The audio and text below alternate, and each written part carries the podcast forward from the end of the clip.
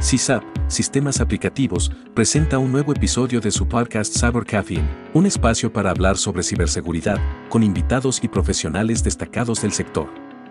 Comenzamos. Hola, bienvenidos a un nuevo capítulo de Cyber Caffeine. Soy Edgar Castro, gerente de la Oficina de Proyectos de Sistemas Aplicativos y además director del Instituto de Astronomía de la Universidad Galileo. Me encuentro hoy acompañado del señor Mauricio Nane, CEO de Sistemas Aplicativos, con más de 38 años de experiencia en ciberseguridad. Y además, oiga usted, tenemos un astronauta de la NASA, el astronauta, el doctor José Hernández, quien subió en 2009 a la Estación Espacial Internacional a bordo de la misión STS-128 y estuvo 14 días en el espacio y fungió como ingeniero de vuelo. Bienvenidos, señores. Muchas gracias, Edgar. Realmente para nosotros es un gran honor y un privilegio poder contar con, con José en esta charla. De verdad que estamos encantados de poder compartir uh, un tiempecito y te agradecemos mucho, José. Y por supuesto, estamos todos maravillados de la, de la preview de la película sobre tu vida es realmente inspirador. No lo que te costó, sino el que lo hayas logrado. Así es que te paso la, palabra, cuéntanos un poquito de, tu vida, de ti y, y de, la película. Gracias, uh, gracias Mauricio y muchas gracias Edgar por la, ah, por la invitación y por estar aquí con ustedes. Ah, estoy sumamente contento en poder ah, pasar esta hora con ustedes y hablar de temas que para mí son bastante interesantes, pero uh, como bien dijiste, Mauricio, pues, soy, y uh, soy astronauta de raíces mexicanas.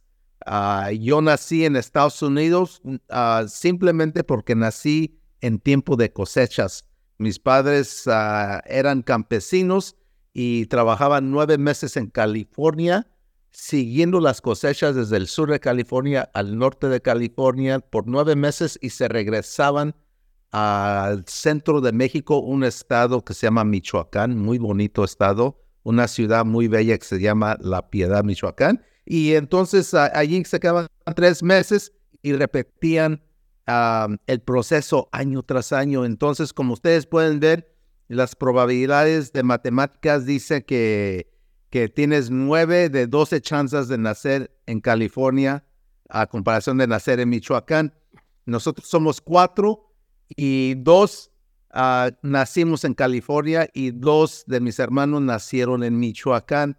Entonces yo crecí en una vida de migrante, una vida nomática, donde esos nueve meses íbamos a tres distintos ciudades siguiendo las cosechas desde el sur al norte de California. Y luego regresamos a México y es, autoestudiábamos en la mesita de la, de la abuela en la cocina con taza de chocolate, un pedazo de pan bolillo, le llamamos acá en México, y, uh, bien sabroso que uh, desayunábamos, pero no nos dejaba uh, salir mi mamá hasta que terminamos la tarea del día. Y entonces así es como crecimos. Y no fue hasta que una maestra de segundo grado convenció a mis padres que nos quedáramos en un solo lugar. Y eso fue en el norte de California, en una ciudad que se llama Stockton, California, donde me encuentro ahora. Y, entonces allí, uh, allí es donde empecé a estudiar. Aún íbamos a México cada año, pero en vez de tres meses se redució a tres semanas entrevistado en las vacaciones de verano de Navidad, perdón, en las vacaciones de Navidad. Y entonces allí en Stockton fue donde empecé a estudiar y a aprender el inglés bien. Y, y entonces a los 10 años, pues me tocó ver la última misión de la época de Apolo. y es cuando me clavé yo porque miré al último hombre que ha caminado en la superficie de la luna, que es el astronauta Gene Cernan. Si se pueden imaginar un niño de 10 años deteniendo una antena oreja de conejo con el tejido de la abuela abajo, ah, ahí estoy yo viendo al astronauta Gene Cernan caminar en la superficie. y es cuando yo dije, de allí soy yo. Esta es la, misión de resto de historia.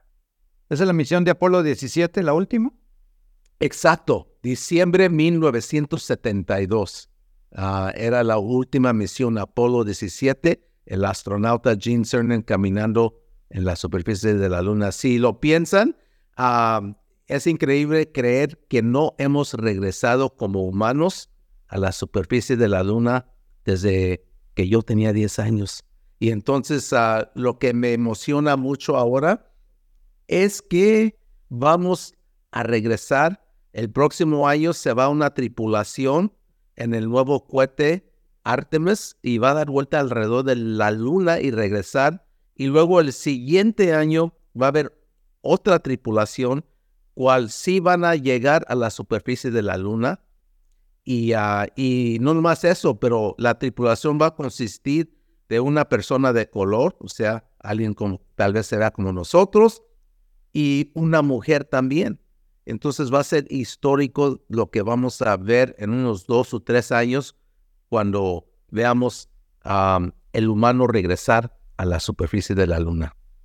Fantástico. Y bueno, y, hoy también tenemos, Mauricio y José, una noticia de que eh, alunizó exitosamente la misión de la India. Sí, así bien la mañana. Así es. Así, así es, así es. En el, en el polo sur de la luna uh, alunizó, y, pero también, pues, uh, lamentablemente, los rusos también querían hacer lo mismo hace como tres, cuatro días y esa misión como que les falló. Uh, perdieron contacto con, con, la nave y a rato se dieron cuenta que pues, llegó, llegó a, a, la superficie, pero no llegó en buenas condiciones.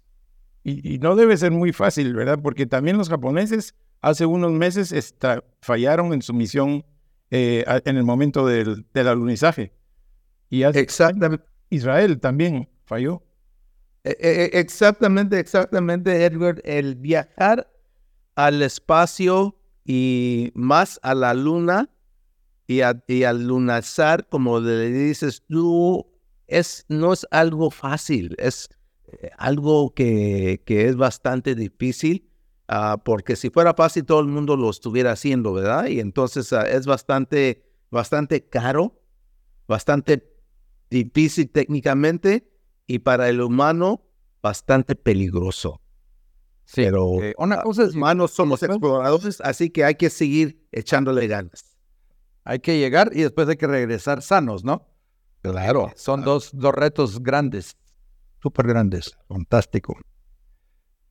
Pues maravilloso. Entonces, eh, nos contabas de que estabas viendo el, último hombre en la luna. Y después, desde los 10 años para, para adelante, ¿cómo fue, la, cómo fue el tema de, llegar al espacio?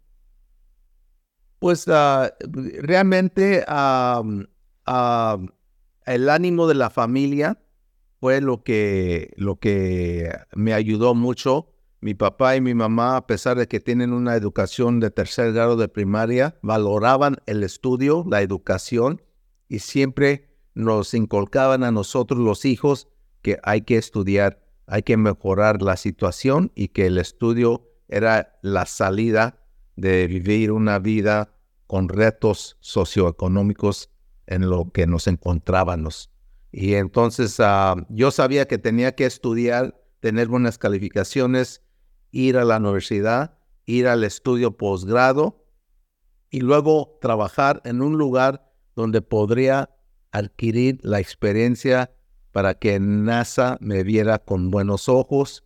Y es cuando trabajé yo en un laboratorio que se llama Lawrence Livermore National Laboratory, un laboratorio bastante prestigioso que se dedica a um, sistemas de defensa nacional, armamento nuclear, armamento que se puede utilizar en el espacio, en fin, muchas cosas. Y a mí lo que me interesó es de que estaban llevando satélites al espacio y todo eso. Entonces yo dije, pues aquí, aquí es donde quiero aprender para que me, la NASA vea que, que sí estoy adquiriendo la experiencia necesaria para ser un astronauta exitoso.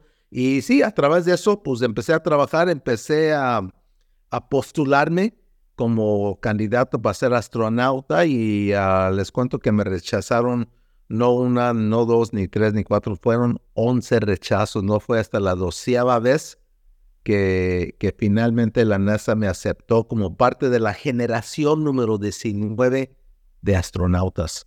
Y, y entonces, uh, pues entrené dos años antes de ser elegible para que me asignaran un vuelo. Ya que te asignan un vuelo, tienes que entrenar otros 18 meses para 14 días en el espacio. Entrenas 18 meses y ya realizas la misión espacial. Yo fui ingeniero de vuelo del transbordador Discovery en la misión STS-128, que era la penúltima misión para completar la construcción de la Estación Espacial Internacional. Llevamos más de 7 ah, toneladas de equipo que teníamos que instalar tanto adentro de la nave como afuera. Afuera teníamos que eh, instalar cámaras, teníamos que instalar antenas de comunicación y, ah, y, preparar porque iban a traer en el último vuelo un módulo.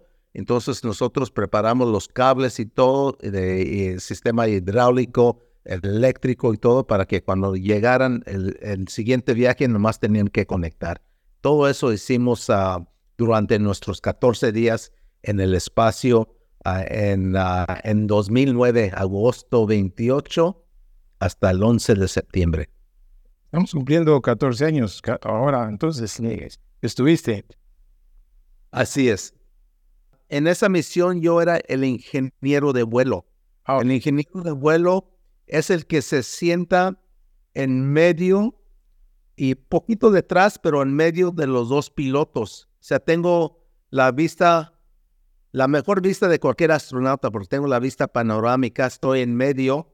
¿Y por qué estoy en medio? Porque como ingeniero de vuelo, yo tengo que aprender todos los sistemas del transbordador. El, un piloto aprende la mitad, el otro piloto aprende la otra mitad y yo estoy en medio por si pasa algo, determinamos quién es el dueño del sistema que tiene el problema. Ya cuando se determina quién es el dueño, yo me pego a ese piloto, porque son los dos pilotos. Yo me pego al piloto, el que tiene el problema del sistema, porque yo conozco los sistemas. Entonces yo ayudo al piloto a solucionar el problema que nos encontramos mientras el otro piloto vuela lo que decimos lo nominal, lo normal. Y entonces, al igual, ya cuando llegamos al espacio, pues es como que yo soy dueño de la nave, yo soy el que, el que, el que sé todo el aspecto de la nave. Y entonces la política de la NASA, que tiene mucha razón, es hay que no mandar el ingeniero de vuelo afuera porque si algo pasa adentro y él afuera, como que no, ¿verdad? Entonces a mí me, a, mí me castigan y me ponen adentro porque dices, no, tú eres el, el encargado de la nave. Y, uh, y, nomás son, ah, son cuatro porque son dos y dos, cuatro los que pueden salir afuera. Y los dos pilotos, al igual, la, la misma lógica que la mía, los dos pilotos y el ingeniero de vuelo se quedan adentro porque algo pasa adentro. Esas tres personas son claves para, para solucionar el problema de adentro. Y los otros cuatro son los que salen y hacen sus maniobras en el espacio. De todos modos, necesitan pilotos e ingenieros de vuelo para regresar, ¿no? No se puede quedar sin, el, sin el piloto de regreso. exacto. Fantástico. Wow, impresionante, maravilloso. Fíjate que eh, hemos estado hablando bastante con Edgar y con algunos compañeros acerca de lo que no tomamos en cuenta mucho eh, y es la dependencia de la, la dependencia de la humanidad en este siglo XXI de los satélites. Sí. Cada día estamos dependiendo más de los satélites. Eh, por supuesto, GPS, que fue una tecnología militar, pues la usamos ahora todos, todos los días, eh, navegación marítima, navegación aérea, navegación adentro de la ciudad, eh, inclusive las cosechadoras automatizadas que, que, que van... Usar GPS. Ajá, todos están... Pero GPS es uno de tantos servicios provistos por los satélites, ¿no? Sí. Pronóstico de tiempo también, Mauricio. Ah, es muy importante porque eso ha salvado muchas vidas, ¿verdad? También las señales de televisión, los servicios del Internet, todo eso de comunicación, pues es a base de satélites, ¿verdad? Y ya hemos ah, llegado a un momento en nuestra civilización donde se depende mucho en estos sistemas que al principio eran gubernamental y ahora ya se cambió completamente. La mayoría es comercial, ¿verdad?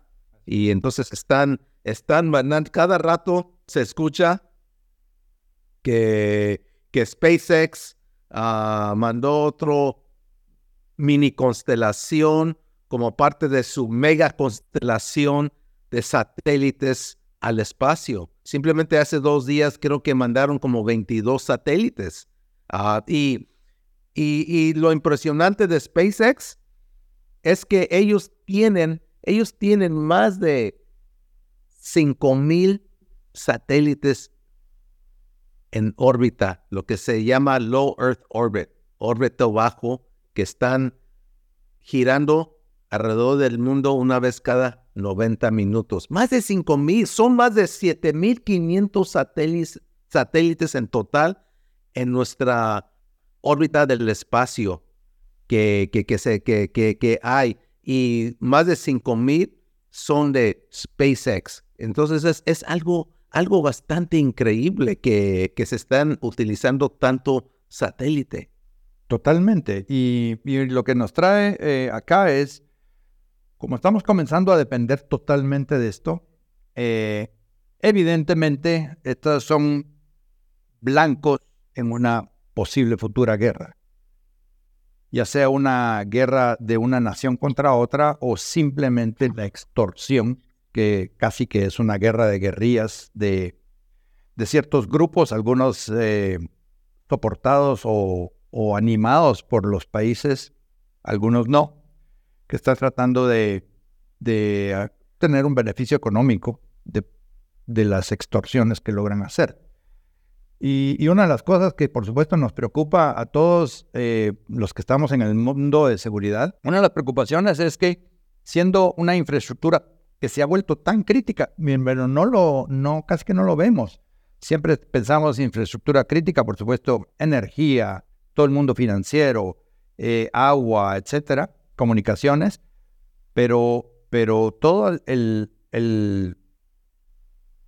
la nube satelital que tenemos desde los satélites eh, puramente militares hasta los satélites de uso civil, se ha vuelto una infraestructura súper crítica para nuestras economías y para nuestras naciones, que seguramente, y ya, ya lo ha confirmado DARPA, que algunas naciones eh, adversarias están planeando o tratando de ver cómo logran ah, comprometer la integridad del software de, esta nube satelital. Y de hecho, tal vez eh, Edgar nos cuenta un poquito de, los, ah, casos que él encontró documentados de satélites atacados. Sí, tengo, eh, imagínense ustedes que el primer caso de un satélite secuestrado fue en 1986 por, un, eh, por John McDougall. Eh, fue un satélite de HBO. Él se apropió de este satélite durante cinco minutos y lo usó para protestar por las tarifas del cable. Pero lo vieron siete millones de personas. A este muchacho pues eh, lo pusieron en, en libertad condicional por un año y le cancelaron su licencia de radioaficionado. Pero eso demuestra la debilidad en la cual están los satélites porque fueron diseñados con fines científicos, no tanto pensando en ciberseguridad. O sea, un muchacho que, de qué edad?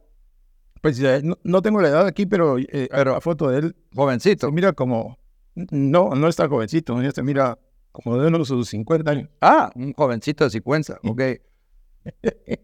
También tenemos otro caso aquí, el, en 1998, el satélite Rosat eh, piratas informáticos lo en los paneles al sol y lo pusieron los paneles al sol, imagínate, hasta que se quemó, se hasta que daño, solo por el hecho de de hacer daño, no, no. Exacto. Hay otro caso en 1999 de Skynet en el Reino Unido, donde secuestraron un satélite y eh, las autoridades nunca aceptaron que, que se los habían secuestrado, pero Scotland Yard eh, puso un comunicado que sí fue cierto. Pidieron un rescate, ya estaba ransomware ahí. Y luego, eh, pues hay otros casos, y de entre los cuales uno de los últimos ha sido el de Viasat, que hackers rusos intervinieron ahorita en Ucrania para mm, desarmar, dejar inservibles 45 mil modems. Y eso es hace unos días. Entonces, eh, estamos viendo que los satélites, pues no sé si todavía será así, pero como que fueron hechos con finalidad científica, no tanto pensando en la, en la seguridad. Entonces hay debilidades que pueden ser explotadas por personas que conocen de telecomunicaciones radioaficionados, por ejemplo, o personas que están trabajando en industria espacial que ya se retiraron o que tienen mala intención.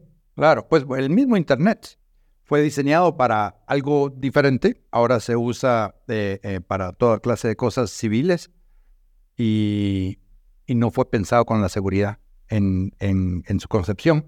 Y por eso es que tenemos todo este, todo este tema de la seguridad.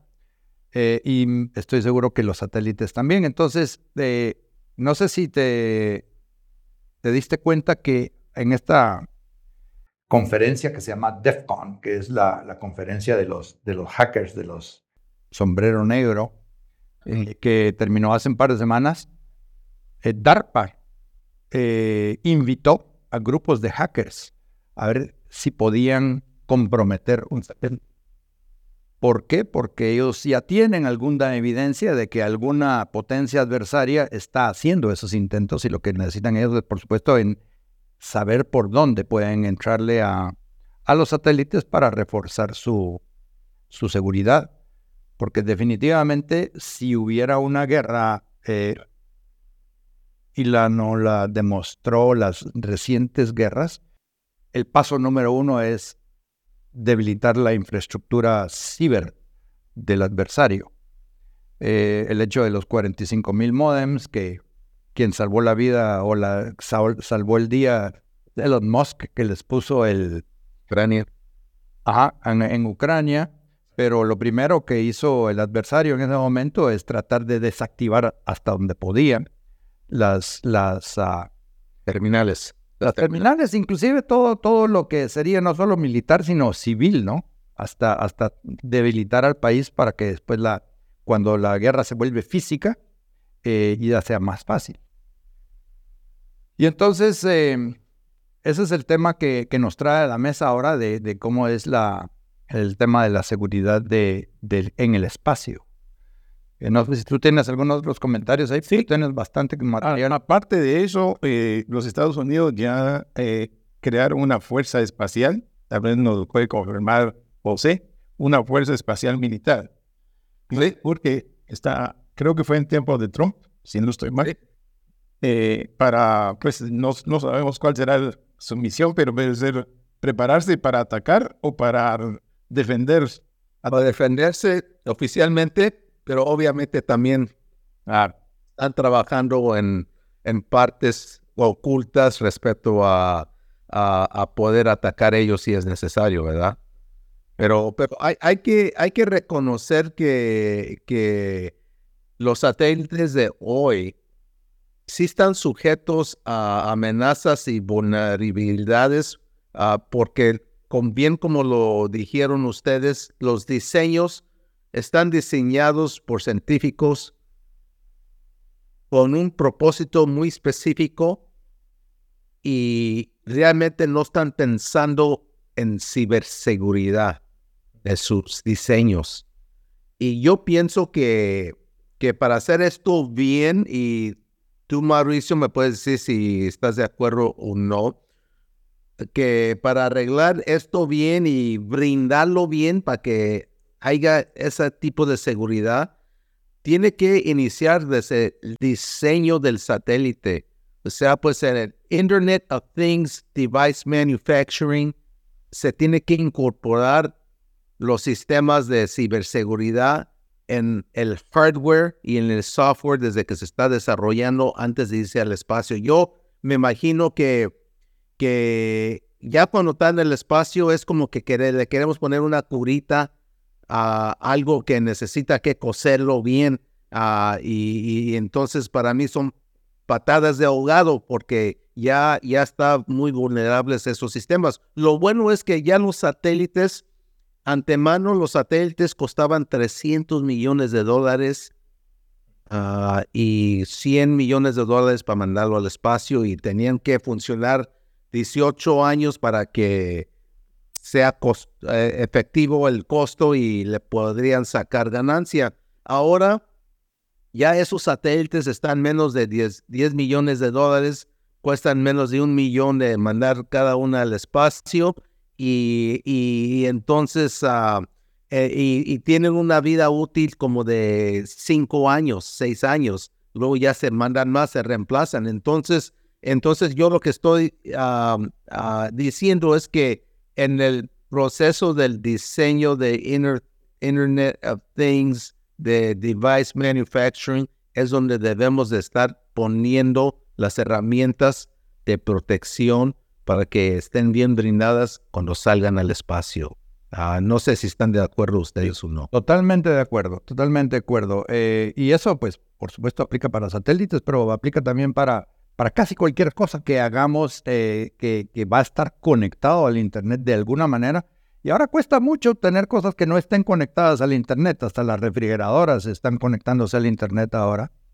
Imagínate todo lo demás, digamos, adentro de una planta manufacturera, etcétera.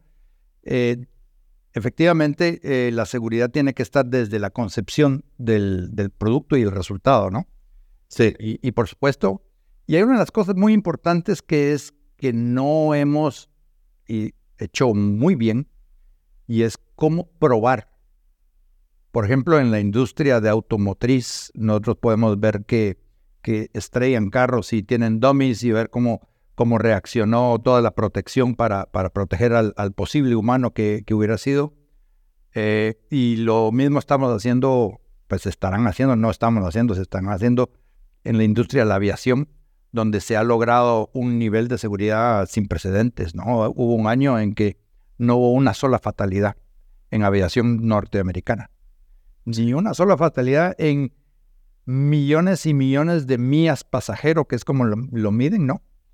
Eh, de hecho, le decía a alguien, es más seguro una vez que ya estás en el avión que el trayecto de tu casa al aeropuerto. Es más seguro una vez que estás en el avión que la ducha que te tomas antes de salir al aeropuerto, porque más gente se muere resbalón en la ducha que en el avión. Es cierto. No, no, no quiere decir que no se bañe la gente, pues, pero, pero la, idea es que han llegado a un nivel de seguridad muy importante.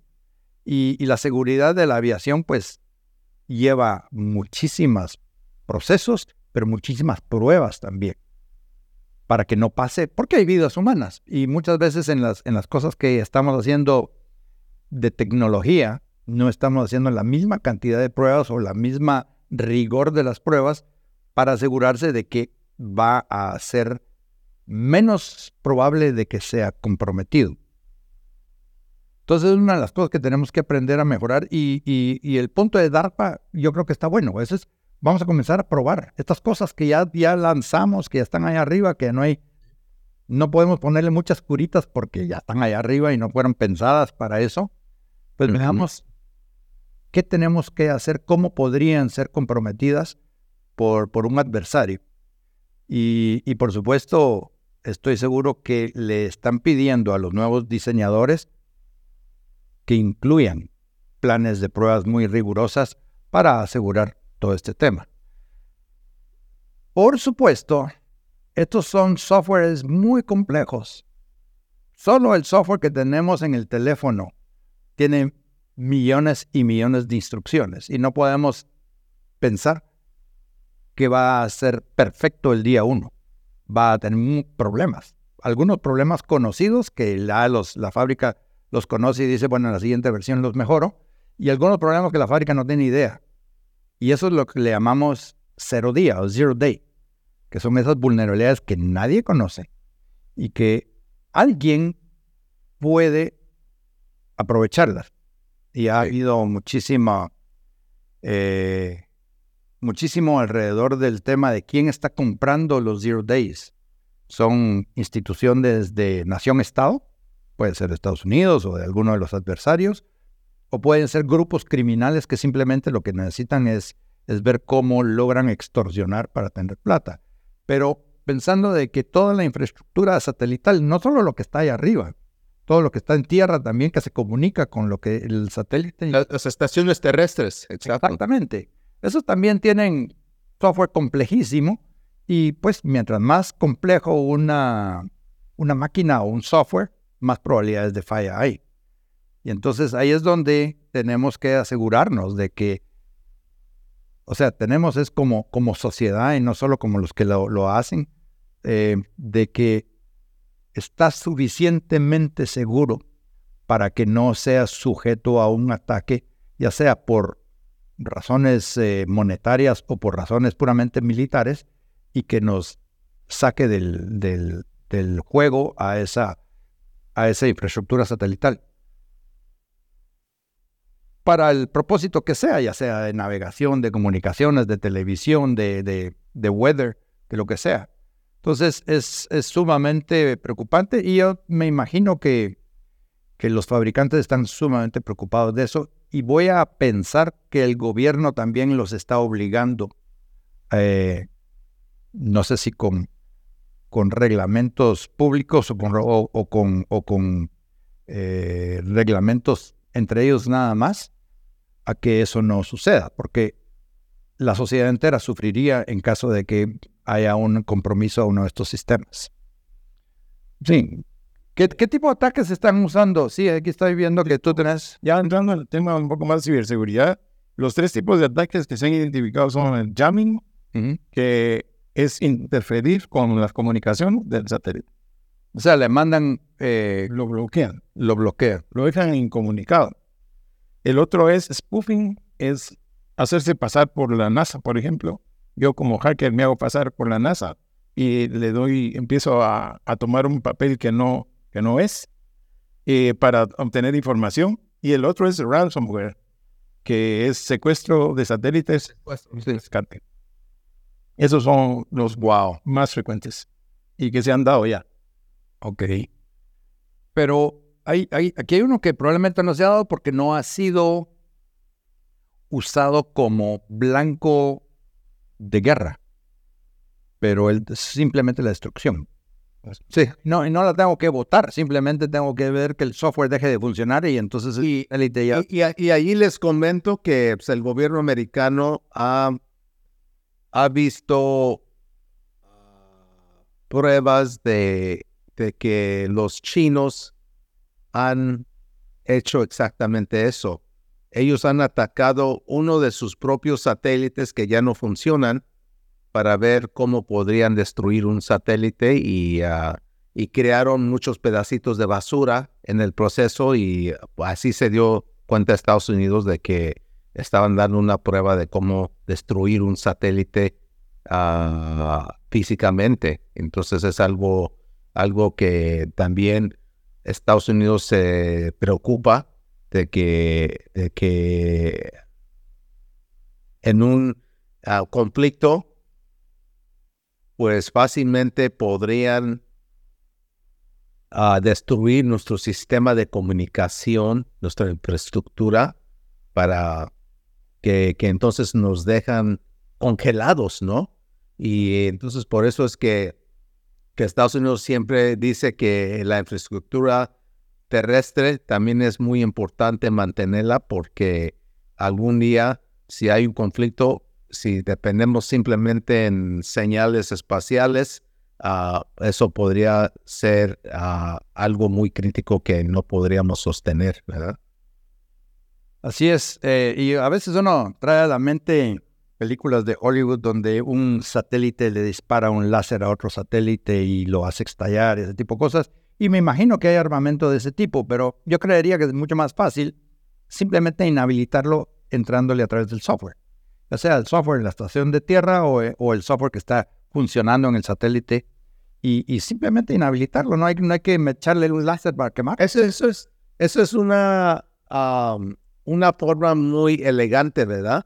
Que, que, harían, pero también ah, ellos están viendo la forma física, y, pero, pero yo creo que realmente eso sería más bien como gobierno a gobierno, ¿verdad? Entonces, para mí, esas, e, esas posibilidades son mucho más remotas a lo que, lo que un muchacho en Rusia podría hacer a un satélite de HBO, ¿verdad? O, o, pedir a 100 millones de dólares y ya les entrego control de su satélite, o si no, la voy a pagar y ya nunca la van a poder encender.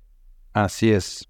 Sí, estamos viendo que por, por lo menos en, en nuestra geografía y en, en, lo que hacemos nosotros, que principal, o sea, no, no, no, no trabajamos eh, con, con, los militares ni con defensa, sino simplemente con, con empresas, es el, el, ransomware es la forma favorita. Ahorita el riesgo más grande que todos tenemos es el ransomware. Es la moda, ¿no? Es la moda ahorita. Es que funciona muy bien.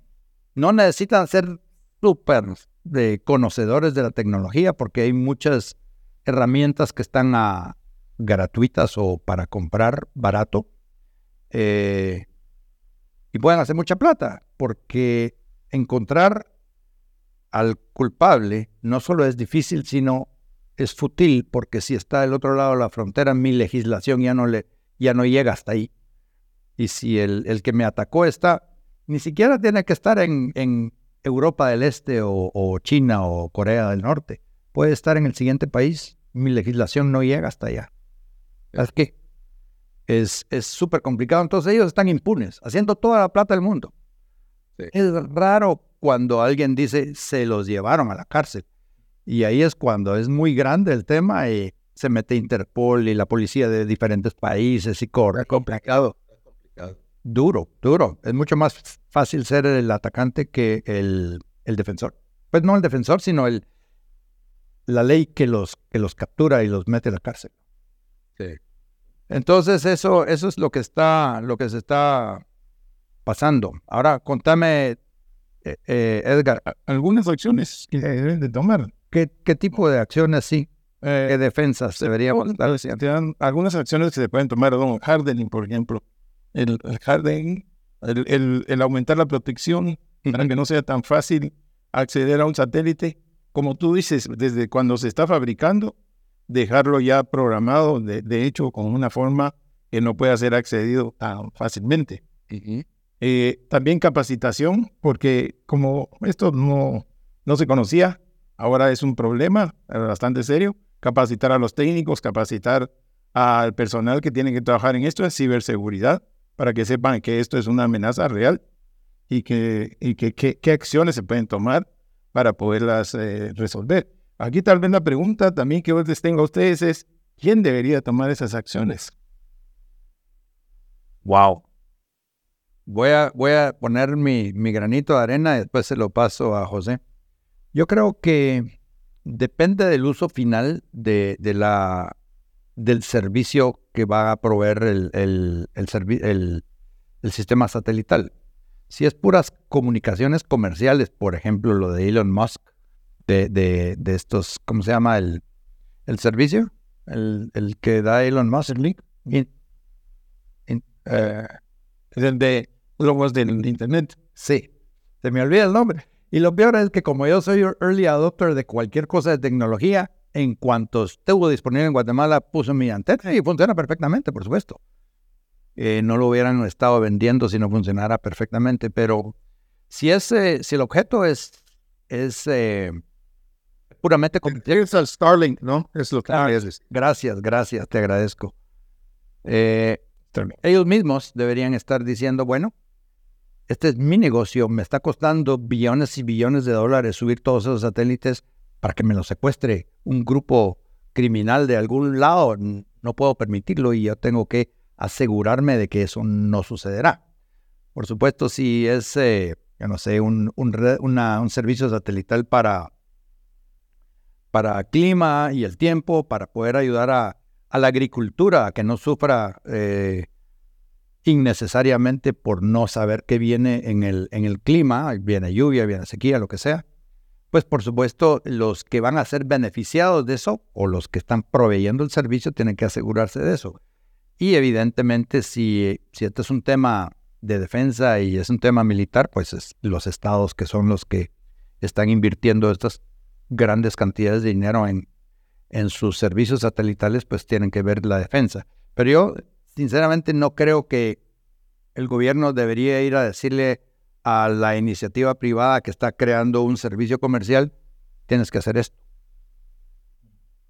Salvo que sean considerados infraestructura crítica. Por ejemplo, para que no pase lo que le pasó al oleoducto aquel de Colonial Pipeline, que hasta subieron los precios del combustible en el este de Estados Unidos porque tuvieron que dejar de, bombear la, el combustible. Entonces ahí se considera infraestructura crítica y entonces ahí sí el gobierno puede meter la mano y decir, como tú eres infraestructura crítica de la nación, tu responsabilidad es que esta cosa no se caiga nunca. Pero sí es, eh, vamos a meter en política, entonces mejor no hablo de política, no, no terminamos nunca. yo, yo podría hablar después de fútbol que para explicar la cosa. Sí, sí uh, yo, creo que hay, para mí, hay dos esfuerzos distintos. Primeramente, hay los intereses de cada gobierno y ellos están desarrollando sistemas de protección para sus propios sistemas satelital, que es de defensa nacional.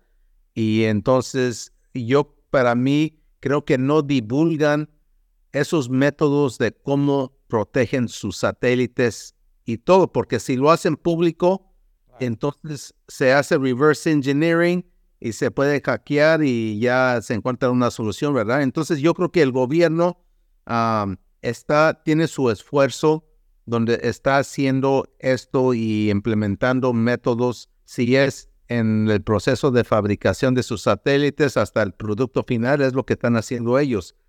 Pero también yo pienso que la industria aeroespacial, los que fabrican satélites, los que operan satélites, los que compran satélites, están desarrollando sus propios estándares de buena práctica, de cómo protegerse, porque, ¿por qué? Porque el cliente lo va a exigir.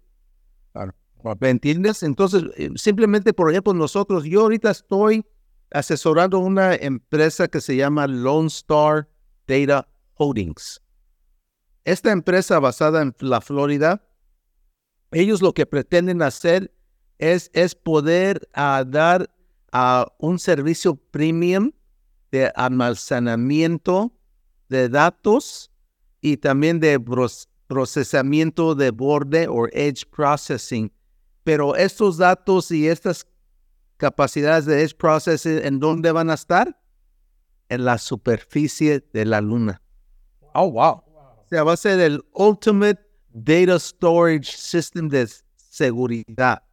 Ahí nos, siquiera ellos, los ratones van a poder llegar, sí. Exacto. Ellos desde, desde un principio están pensando de tema de ciberseguridad. ¿Cómo podemos hacer todo esto al súper seguro para que el, cliente ah, tenga la paz de que sus datos están seguros. Y esto, esto lo exige gobiernos del mundo, quieren eso.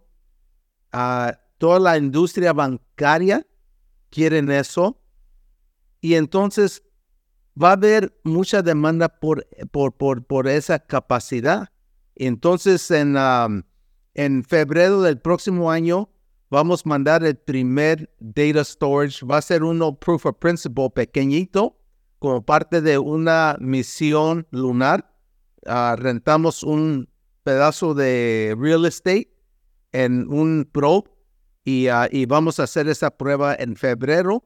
Y ya para el próximo año vamos a mandar nuestro propio probe ya con mucha capacidad y empezar a ofrecer a clientes ese servicio. Entonces, uh, pero eso se está diseñando desde, desde Internet of Things, uh, device um, design para estar seguro que sí les vamos a dar lo que se les está prometiendo. Wow, eso es impresionante porque seguramente habrán estado preocupados los clientes o los futuros clientes de esto de, de si yo tengo mis datos almacenados en un data center y ese data center le cae una bomba. Es, o sea, una, un ataque físico al data center, ¿no? Eh, Esto es para disaster recovery. Es, es, muy, muy, muy uh, útil para disaster recovery por si hay un huracán, una bomba, lo que sea, inundación, lo que sea, pueden recuperar eso. Fenomenal. Pues me va a dar mucho gusto seguir a la empresa Lone Star para, para ver eh, esto, su, qué éxito tienen. Porque... Póngale ojo, Lone Star Data Holdings. Es algo, es que esto es totalmente, y ahí voy a malutilizar el término, totalmente fuera de esta tierra. Sí, sí. Wow. También ahí estamos nosotros asesorando en ese proceso de seguridad satelital. Wow. Qué impresionante. Sí, tengo uno de mis ingenieros trabajando tiempo entero con ellos en la asesoría y yo también les ayudo y, ah, y es algo bastante interesante, bastante útil. Oye, José, así como por ejemplo Jeff Bezos también quiere subir 4.000 satélites y otras empresas privadas quieren subir satélites, podrían ser clientes de, de ciberseguridad, eh, ¿verdad? En, la parte claro sí, claro que sí. Eh, es el, futuro, es el futuro en ciberseguridad para aplicaciones espaciales, pues está bien fértil. Está el que se empiece a meter primero y capacitarte en eh, capacitarse en esos temas es el que es el que le va a ir bastante bien. Wow, bueno, debe ser el primer. Muy bien. sí, vale la pena invertir primero y luego meterse y, y Qué interesante. ¿Cómo estamos de tiempo, Edgar? Ya estamos. Ya. Solo entonces te voy a hacer una última pregunta no relacionada con el espacio. Em, cuéntanos un poquito de tu negocio de vino. Ah, sí, pues de eso, de eso es algo, es una pasión mía. Ah, hay un dicho, hay un dicho que puedes sacar el niño del campo, pero el campo del niño no. Y, ah, eso es, ah, para mí eso es el caso Ah, porque cuando dejé de ser astronauta para la NASA, pues decidí abrir mi empresa en asesoría temas aeroespacial. Y como mis clientes están por donde quiera, ayudé a México a lanzar y comprar tres satélites de Boeing y lanzarlos, los lanzamos desde Sudamérica, eh, Kazajstán y acá en Florida, los tres satélites pues mis clientes están fuera de, del país o fuera de, tengo que viajar para ver a mis clientes. Entonces no importaba dónde vivía. Entonces en vez de quedarme en Houston, dije, no, me voy a regresar a mi casa eh, donde crecí, aquí, el pueblo donde crecí, para que mis hijos puedan convivir con sus primos, sus abuelos y todo, y que los que, que, que se visiten ya más frecuente. Y es lo que hice, regresé para acá, empecé mi negocio, ah, hemos tenido bastante trabajo, gracias a Dios, y nos ha ido bien. Y en eso, pues hubo la oportunidad de comprar un viñedo y lo compré y me encantó porque eso me dio la oportunidad de trabajar con mi papá. Yo de pequeño trabajé en la uva, la cosecha de la uva, así que sé piscar uva, pero nunca administré yo un viñedo y mi papá, y mi papá sí sabe administrar un viñedo, entonces ah, yo trabajo con él ah, y trabajamos juntos, nos subimos al tractor, él una vez, yo otra vez, cosas así, y ah, manejamos muy bien todo eso. Entonces tengo ese viñedo aquí. Para mí es mi, mi terapia cuando estoy cansado de la oficina de todos, me pongo mis jeans Ahí tengo la cachucha atrás, arriba del traje espacial, me lo pongo y nos vamos y, y entonces a trabajar, a trabajar allí en el viñedo. Ah, pero no paré allí porque siempre estoy viendo qué es, qué sigue, qué sigue, qué sigue. Entonces vi, uh, visité donde vendía yo las uvas a una vinícola, miré, me enseñaron el proceso de hacer vino y dije, oye, pues esto está más fácil que ir al espacio. Esto, esto lo, Lo más fácil es que en el espacio. esto lo, que solo te llevó como 40 años llegar. Sí, eh, dije, di- me dije, lo dije yo en inglés, this isn't rocket science. Esto lo puedo hacer, esto lo puedo hacer yo. Y entonces empecé a elaborar mi propio variedades de vino. Después de dos años de pruebas, tomé unos cursos en la UC Davis para vinólogos y cómo hacer vino y todo. Entonces ya ah, pude, pude ah, producir tres variedades que me gustaron mucho. Y entonces allí, entonces inicié una nueva empresa que se llama Tierra Luna Sellers, con una C, Sellers, a los sótanos de Tierra Luna. Y entonces ya tengo mi ah, vinícola virtual porque ya cualquier persona en Estados Unidos, todavía no podemos eh, exportar, pero en Estados Unidos un individuo puede entrar a mi pá- página web, ordenar su vino y llega a su casa. Tengo un centro de fulfillment donde ah, ah, están mis vinos y ellos ah, llenan el orden y, y se va. Entonces algo bastante muy bonito. Les cuento que entre mis tres vinos tengo un Sauvignon Blanc, un rojo Zinfandel, otro rojo Blend. Los entré a la com- competición internacional de Los Ángeles de vinos. Y les cuento que mis dos rojos, el Red Zinfandel ganó la medalla de bronce y el Red Blend ganó la medalla plata en su categoría. Así que Excelente. eh, no quiero presumir, pero es el mejor vino hecho por un astronauta y fuera de este mundo. Ah, Fuera de este mundo, fantástico. Ahora tengo, tengo un viaje pendiente a Estados Unidos, es que voy a asegurarme traerme unas botellas de tu vino. Ándale, ándale. Estaría muy bien, ¿eh? Fantástico. Pues muchísimas gracias. Agradezco muchísimo el tiempo, de- como te dije al principio, para nosotros es un súper privilegio y un honor y poder compartir tu, tu historia y tu conocimiento con todos nuestros clientes y, y audiencia. Y de verdad, para nosotros súper honrados. Gracias por tu tiempo. A ti, Mauricio, gracias. Saludos a todos. Y a Edgar, muchas gracias por, ah, Gracias. por moderar y participar también. ah, y creo que, ah, que dimos buena información. Espero, espero sea bien recibido. Fantástico, muchísimas gracias. Y a todos los que nos están escuchando o viendo, eh, el 15 de septiembre eh, en Amazon Prime va a estar la película eh. Million miles away. Million Miles Away, que es la historia de José. Así es que los invitamos a todos a, a verla en Amazon Prime. Sí, por favor. ¿eh? Hay que. Fantástico. Seguro que sí. Muchas gracias, José. Que pase buen día. José. Adiós. Fuerte abrazo, ¿eh? Fuerte abrazo. Gracias. Adiós. Adiós.